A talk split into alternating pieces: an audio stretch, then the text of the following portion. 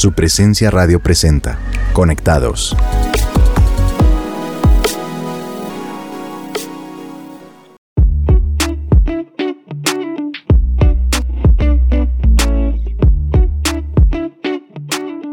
Hola a todos nuestros oyentes, les extendemos un caluroso saludo. Gracias por acompañarnos en Conectados de su presencia radio. Mi nombre es Giovanni González y como siempre me acompaña mi esposa Titi. ¿Cómo estás, amor? Hola, hola a todos. Qué alegría estar de nuevo con todos ustedes. Ya estamos en la recta final de programas en esta temporada 2023 y queremos recordarles que pueden encontrar este y todos nuestros episodios en Spotify y en la página web www.supresenciaradio.com. Bueno, muy bien, hoy hablaremos de un tema que nos puede parecer cotidiano y del cual se ha hablado muchas veces en distintas enseñanzas y predicaciones. El mundo.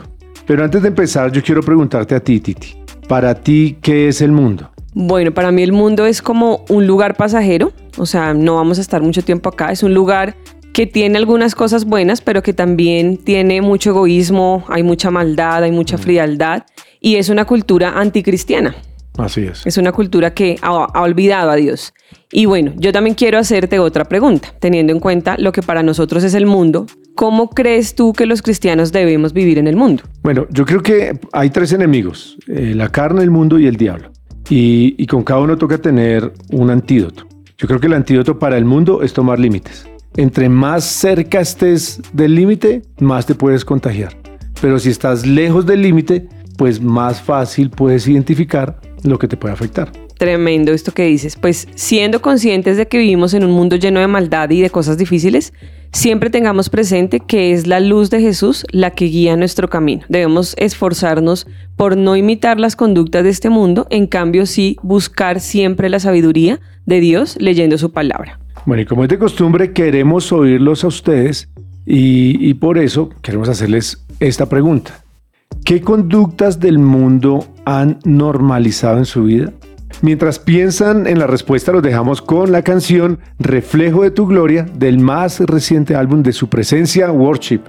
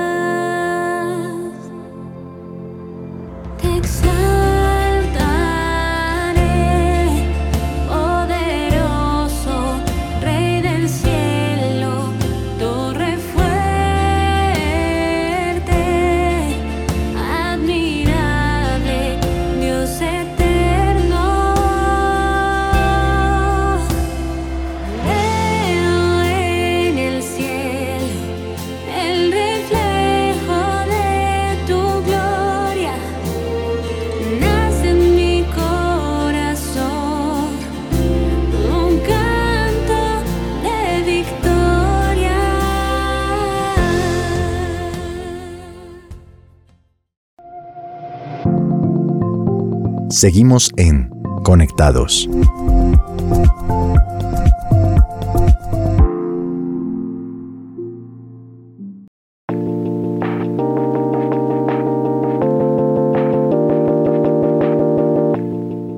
Estamos de regreso en Conectados de su presencia radio y después de esta hermosa canción vamos a escuchar algunas de las respuestas de nuestros oyentes a la pregunta que les hicimos. ¿Qué conductas del mundo han normalizado en su vida? Escuchemos lo que algunos nos dijeron. Mm, Yo creo que hay, hay límites que he negociado, ¿sí? Por ejemplo, el compartir una conversación de doble sentido o con contenido así como sexual o algo así, como permitirme estar en esas conversaciones, aunque no esté cómodo, pero como estoy con, con toda la gente que, que pues habla de estos temas, como que no, no, no me da un límite en ese, en ese aspecto, como de, hey, o sea, si están hablando cosas que no me edifican y que pues claramente no son sanas, pues simplemente me paro de la silla y me voy. Creo que he normalizado que, que todas esas conversaciones pues también me, me acojan un poco. El hecho de opinar sobre los cuerpos de otras personas. Por ejemplo, si la persona es delgada, si la persona, ah, no, ella es gorda, ella es barrigona, em, no, ella está re flaca, parece un palillo, o está enferma, anoréxica. Son cosas que como cristiano se nos ve mal. Cuando vayamos a hablar de alguien, sean palabras de bendición, sean palabras que construyan, que edifiquen y no palabras que maldigan o palabras que destruyan a una persona. Bueno, para mí es normal que una persona escuche música que no sea cristiana, que salga a tomar una cerveza con sus amigos un día, que salga a bailar si es algo que le gusta, por ejemplo, siempre y cuando obviamente esto no atente contra su salud física, mental o emocional de alguna forma. Del mundo yo considero que tenemos normalizado apuntes con doble sentido, no solamente en lo sexual y en lo morbo, sino tratar como de meterse al rancho de los demás y creer también que siempre el vivo vive del bobo, ¿sí? Como que tenemos que superar o estar por encima de los demás para que esté bien yo y el otro esté llevado, esté fregado. Bueno, muy interesante estas respuestas de nuestros oyentes y para revisar lo que dice la Biblia con respecto al mundo, debemos recordar que aunque vivimos en el mundo, no somos parte de él. Por el contrario, la Biblia dice que somos parte del reino de Dios. Miren lo que dice en Primera de Juan, capítulo 2, versículos 15 al 17. No amen al mundo ni a las cosas que están en él. Si alguien ama al mundo, el amor del Padre no está en él, porque nada de lo que hay en el mundo, los malos deseos de la carne, la codicia de los ojos y la arrogancia de la vida proviene del Padre, sino del mundo. El mundo se acaba con sus malos deseos, pero el que hace la voluntad de Dios permanece para siempre. Así es, Titi. Dios espera de nosotros que desarrollemos firmeza de carácter para no ceder ante tantas alternativas que nos ofrece el mundo. Pero ¿cómo lograrlo? Eh, escuchen esto que dice Filipenses 2.13. Pues Dios es quien produce en ustedes tanto el querer como el hacer para que solo hagan lo que a Él le agrada. Entonces, debemos aprender a tener límites con el mundo, a elegir con sabiduría qué películas vamos a ver o qué música vamos a escuchar y con qué personas nos vamos a relacionar. Así es. Y mira este otro versículo, Primera de Pedro, capítulo 4, versículos del 3 al 5. En el pasado han tenido más que suficiente de las cosas perversas que les gusta hacer a los que no tienen a Dios inmoralidad y pasiones sexuales, parrandas, borracheras, fiestas desenfrenadas y abominable adoración a ídolos. No es de extrañarse que sus amigos de la vieja vida se sorprendan de que ustedes ya no participan en las cosas destructivas y descontroladas que ellos hacen. Por eso los calumnian, pero recuerden que ellos tendrán que enfrentarse con Dios, quien está listo para juzgar a todos, tanto a vivos como a muertos. Tremendo esos versículos. Y a propósito de esto que tú dices, Titi, le hicimos otra pregunta a nuestros oyentes. ¿Con qué criterios eligen a sus amistades y las cosas que ven o siguen en redes sociales? El criterio que tengo es, creo que siempre busco personas y contenido que me aporten mi crecimiento en algún área. Obviamente pues no vas a encontrar personas que te aporten en todas las áreas, pero sí por lo menos en alguna, personas pues de quienes pueda aprender, con quienes tenga temas en común y a quienes también les pueda aportar, que sean personas con criterio, respetuosas y abiertas a las diferentes formas de pensar, que hay algunas personas que cuando no piensas o crees lo mismo que ellas, entonces colocan una barrera y así es difícil pues construir relaciones. Y sí, la verdad, sí soy selectivo con mis amistades. O sea, no a todo el mundo llamo amigo, ¿Y con qué criterio los elijo? Más que, más que yo los elija, es que cómo me convierto en pana de, alguien, pues cuando compartimos lo mismo, ¿no? Entonces, cuando a mí me encantan las conversaciones profundas, entonces cuando encuentro a alguien que, que habla profundamente de cosas y y cosas que edifican y que me van a hacer crecer en, la Biblia, en, mi área espiritual o profesional. Creo que esas amistades las guardo mucho, como que cada vez que hablo con esta persona eh, me suman un montón. Eh, y intento seguir como vainas, vainas que me instruyen, ¿sí? como pianistas, eh, músicos tesos, deportistas, cosas de, de cocina, de manualidades, como como así como que uno al menos sienta que no, que está aprendiendo algo mientras ve esas redes sociales. Bueno, muy buenas estas respuestas de nuestros oyentes. Titi, no sé si estés de acuerdo con esto, pero imagínate que algunos estudios sociales han establecido que los seres humanos nos terminamos pareciendo, en muchos sentidos, a las tres personas con las que más nos relacionamos. Entonces, es muy importante considerar con quiénes nos estamos rodeando y con quiénes estamos compartiendo gran parte de nuestra vida. Sí, estoy de acuerdo. Y también en 1 Corintios 6:12 dice, todo me es lícito, pero no todo me conviene. Este versículo siempre me hace pensar que aunque Dios no nos prohíbe nada, es nuestra responsabilidad usar bien nuestro libre albedrío. Y nosotros sabemos muy bien cuáles son esas prácticas del pasado que deben quedar precisamente allá, en el pasado. La Biblia dice que Dios nos hizo nuevas criaturas y que gracias a su Espíritu Santo nos dio control y dominio propio para cuidarnos a nosotros mismos y no involucrarnos con cosas que sabemos que nos pueden hacer daño. Titi, es que muchas veces en nuestra mente tenemos como una especie de lista de las cosas que provienen del mundo. Y pensamos que mundanalidad es solo estar metido en las drogas o en la rumba, pero ¿qué con respecto a las prácticas mundanas de nuestra cotidianidad?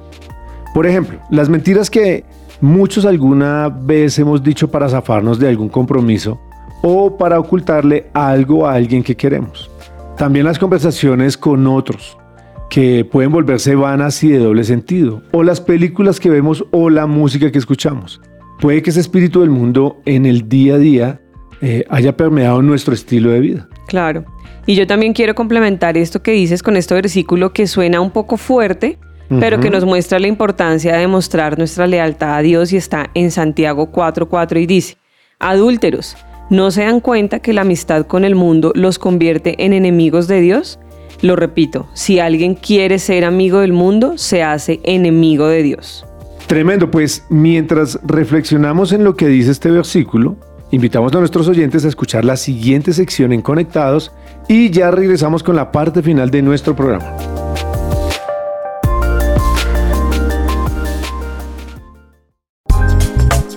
Aprende y emprende con Ricardo Gaviria.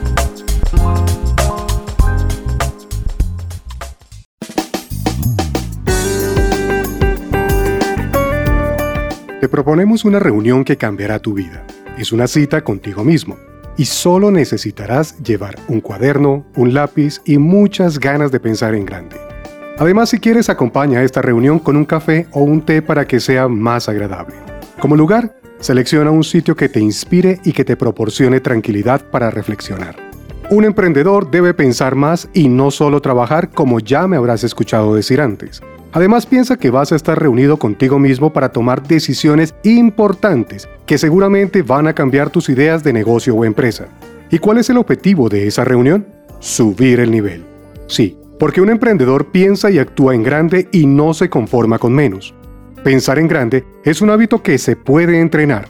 Si quieres resultados extraordinarios en tu proyecto emprendedor, es preciso que adquieras el hábito de negarte a la mediocridad y a lo que muchos dicen no está mal cuando producen algo o prestan un servicio.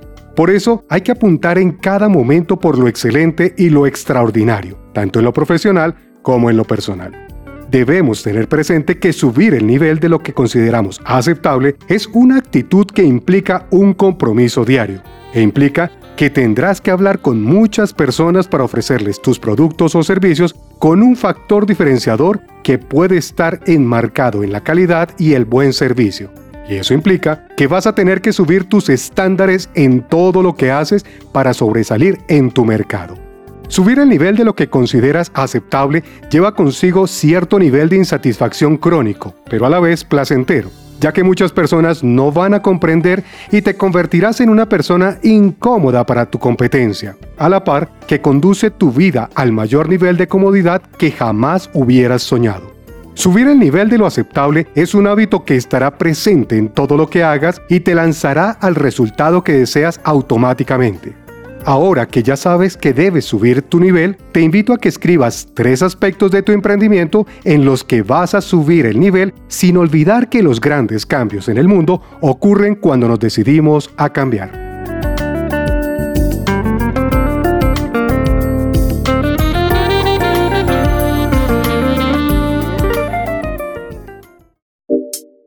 Estás oyendo Conectados de su presencia radio.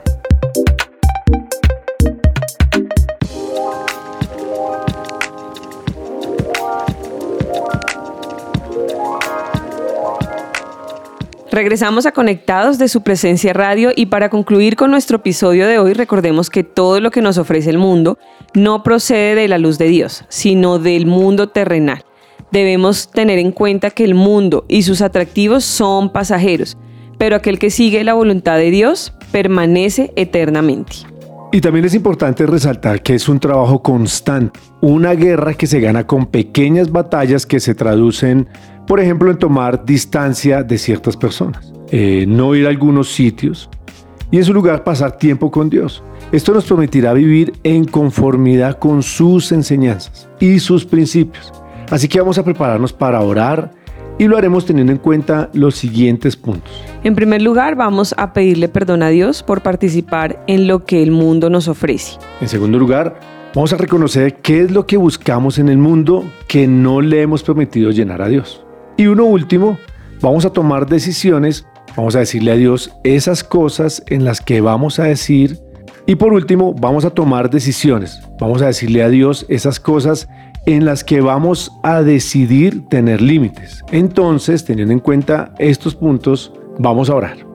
Dios, te damos gracias por esta enseñanza tan especial que has tenido para nosotros en este día y hoy queremos venir delante de ti, Señor, y pedirte perdón. Queremos pedirte perdón porque nos hemos dejado contaminar por el mundo, Señor, porque tal vez, aunque no participemos de cosas como lo veíamos en el tema, tal vez no estamos metidos en drogas o en cosas aparentemente grandes o relevantes, pero tal vez sí hemos dejado que en nuestro corazón entren pequeños detalles, pequeñas zorras que han dañado nuestra relación contigo y que nos han apartado de ti. Perdona, Señor, si en nuestra vida, Señor, ahí hay comportamientos, hay patrones, hay conductas que pertenecen al mundo, Señor. Perdónanos por, por echar basura a nuestra cabeza, a nuestro, a nuestro corazón, de pronto con lo que ven nuestros ojos, con lo que escuchan, con la música que escucha nuestros oídos, Señor, con lo que permitimos que entre a nuestro ser. Aquello que sabemos que no te agrada, perdónanos si hemos estado en lugares que sabemos que tú no entrarías allí con nosotros. Perdónanos si hemos tomado decisiones basados en los patrones del mundo y no en la sabiduría que tú nos enseñas en tu palabra. O tal vez ni siquiera te hemos preguntado a ti, perdónanos por aquellas cosas que nos han apartado de ti y que nos han hecho acercarnos más a las cosas del mundo y nos han hecho ser más amigos del mundo que de ti. Hoy te pedimos perdón de todo corazón, Señor. Y hoy queremos que algunas veces, Padre, hemos levantado ídolos que, que hemos tomado y que hemos creído que son nuestros estandartes en los cuales basamos nuestra vida. Hoy te pedimos perdón por levantar tal vez el dinero o los amigos o las cosas que, creemos que son importantes y no hemos fijado nuestra mirada en ti. Hoy te pedimos perdón porque en algún momento de nuestra vida nos desviamos y construimos murallas tan altas, Señor, que para poderte ver necesitamos empezar a quitarlas. Por eso hoy quitamos todo aquello que ha impedido acercarnos de nuevo a ti. Quitamos ese muro que se levantó, esos ladrillos que levantamos, y hoy con tu ayuda los vamos derribando. Y luego de derribarlos, Señor, y de ver que hay un futuro, una esperanza, un camino nuevo, una vida nueva. Hoy corremos hacia ti. Hoy nos acercamos a ti para poderte tomar de la mano. Hoy queremos que esas diferentes cosas que hacíamos, Señor, como orábamos ahora, como Titi lo decía, Señor, muchas veces ni siquiera somos conscientes de eso. Pero hoy te pido que si hay amistades que hemos tenido que nos han alejado de ti, tú nos ayudes a tomar decisiones. Si estamos mintiendo con una facilidad, Señor, yo te pido que nos hagas sensibles a eso. Al quitar el muro que nos impedía encontrarnos contigo, hoy podemos verte a ti, podemos verte cara a cara. Y al verte cara a cara sabemos que tú nos vas a ayudar a poner los límites necesarios. Ayúdanos a no vivir al borde, sino a vivir lejos de lo que el mundo nos quiere ofrecer. Gracias, Señor, te damos en esta tarde, en este día y en lo que tú vas a hacer. Te bendecimos en el nombre de Jesús. Amén. Recuerda que si quieres ser parte de un grupo de conexión en nuestra iglesia en lugar de su presencia, puedes comunicarte al teléfono 601-746-0202 o por la página web www.supresencia.com en la pestaña de Conéctate. Allí encontrarás más información. Y si te gustó este episodio, búscanos como Conectados de su presencia radio y suscríbete a nuestro podcast en tu plataforma digital favorita. También pueden buscarnos en supresenciaradio.com. Gracias por escucharnos durante todo este año. Es nuestro último episodio de este año, entonces queremos desearles una feliz Navidad, un año nuevo lleno, lleno, lleno de bendiciones. Disfruten con sus familias y los esperamos muy puntuales el próximo año. Los bendecimos y los queremos. Feliz Navidad. De la humanidad vino a darnos otra oportunidad, nos amó, venció nuestra maldad, nos adoptó,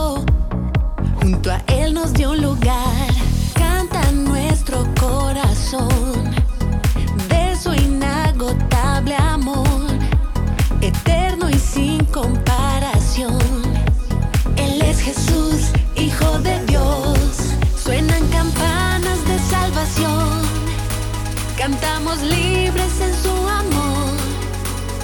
La alegría del mundo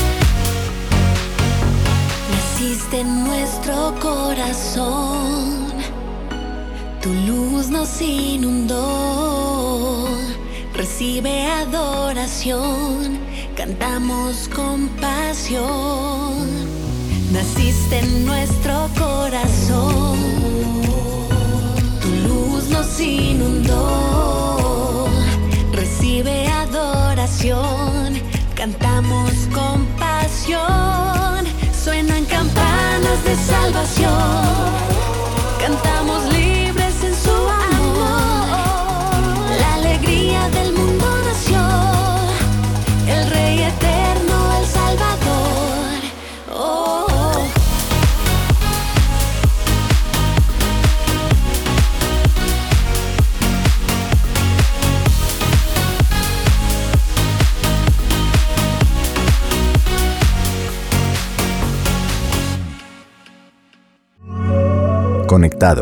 Por su presencia radio.